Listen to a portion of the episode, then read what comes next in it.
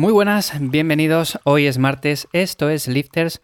El otro día, si ayer os hablé de un recurso imprescindible para todos aquellos que queráis aprender más de entrenamiento, hoy os quiero hablar acerca de sentir o no el músculo que estamos trabajando, más que nada porque muchas veces cuando estamos, yo que sé, entrenando ciertos músculos con ejercicios un poco más globales, es normal, en cierto sentido, no notar tanto el músculo que estamos trabajando. Y esto es un debate que puede dar para hablar una hora, dos horas o incluso estar todo el día aquí hablando de si es mejor sentir o no el músculo, de si es mejor un ejercicio u otro dependiendo de lo que sentimos el músculo. Y yo tengo más o menos lo que es mi opinión bien formada acerca de esto y por eso quiero hablaros un poco acerca de ello hoy. Por supuesto ya sabéis que en ivyamazares.com tenéis mucha más información y además si queréis que os eche una mano con vuestro entrenamiento pues me podéis escribir a través de ahí. Y como digo, el hecho de sentir o no el músculo pues viene en parte influenciado por el ejercicio que estamos haciendo. Evidentemente, cuando estamos trabajando un grupo muscular relativamente pequeño como puede ser el bíceps, es normal, en cierto sentido, que notemos mucho más el músculo. Estamos trabajando, por ejemplo, con un curl de bíceps y decimos, Buah, es que aquí noto un montón el músculo. Cosa que, por ejemplo, cuando paso a trabajar la espalda, con unas dominadas, con un remo con barra o simplemente con cualquier ejercicio que es un poco más global, pues de una forma u otra pasamos a sentir mucho menos el músculo, que se siente, pero no es esa misma sensación de congestión, de quemazón, de según vas realizando una repetición más, notas cómo llevas sangre al músculo, es una sensación diferente, ¿no? Lo que se llama, o lo que se suele llamar como pump, o como bombeo, que también se puede llamar así. Pero de una forma u otra es un entrenamiento que muchas veces se ha catalogado como de insuficiente, como que no sirve para nada y no tiene ninguna lógica. O sea, el músculo, por supuesto, hay que sentirle. Es cierto que en momentos puntuales y con otros ejercicios puede que le sintamos menos, puede que notemos mucho menos ese trabajo, pero de una forma u otra el trabajo tiene que estar ahí. Y si al día siguiente o a los dos días siguientes tenemos agujetas en ese músculo, pues quiere decir que hemos trabajado bien. Si no tenemos agujetas después de haberle trabajado durante bastante tiempo, también puede ser normal. Cuando empezamos un nuevo mesociclo es cuando tenemos más agujetas y según van pasando las semanas es cuando esas agujetas se van como dispersando un poco.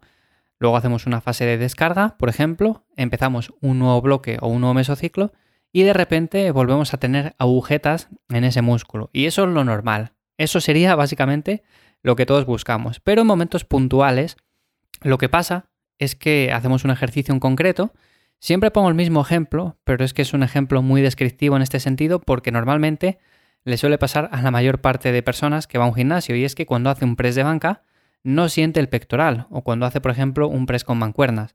Aunque con un press con mancuernas suele ser un poco más fácil, pero es cierto que el pectoral es un músculo bastante complicado en este sentido y yo creo en parte que es porque normalmente tenemos posiciones a lo largo del día que son contraproducentes Básicamente por la función que realiza el pectoral. Si nosotros pasamos todo el día o pasamos muchísimas horas con el teléfono móvil y lo que hacemos básicamente es estar encorvados y con los hombros echados hacia adelante y demás, tenemos el pectoral como un poco encogido en sí, ¿no? Tenemos como debilitado. Entonces, en ese sentido, es normal que luego, cuando empecemos a entrenar, cuando seamos más novatos y cuando vayamos a un press de banca, pues no notemos ese músculo en concreto. No pasa con este músculo solo, pasa con muchos más. Por ejemplo, cuando vamos a hacer unas sentadillas, es bastante difícil notar el trabajo en los cuádriceps, a no ser que, por ejemplo, estemos haciendo una sentadilla a altas repeticiones. Claro, aquí está el inconveniente de que si la hacemos a altas repeticiones, va a fallar mucho antes posiblemente el hecho de que nos ahoguemos, nos falle la respiración, antes de que falle el músculo. Por eso a mí me gusta, por ejemplo, la sentadilla a bajas repeticiones, aunque es cierto que en momentos puntuales la realizo a altas repeticiones también. Total, que de una forma u otra, estos ejercicios son un poco complicados en ese sentido, y por eso hay que tenerlo en cuenta. Pero luego, por ejemplo, cuando pasamos a un ejercicio un poco más analítico, imaginémonos, para el pectoral, lo que son unas aperturas, si pasamos a ese ejercicio posiblemente notemos mucho más el pectoral. Cuando pasamos, por ejemplo, en el cuádriceps a una extensión en máquina, pues lo vamos a sentir muchísimo más. O conocemos, por ejemplo, una sentadilla, sí, sí. Son ejercicios que están mucho más localizados y evidentemente son mucho mejores para sentir ese pump, ese bombeo. Pero no quiere decir que sean mejores ni peores que los otros, simplemente son diferentes.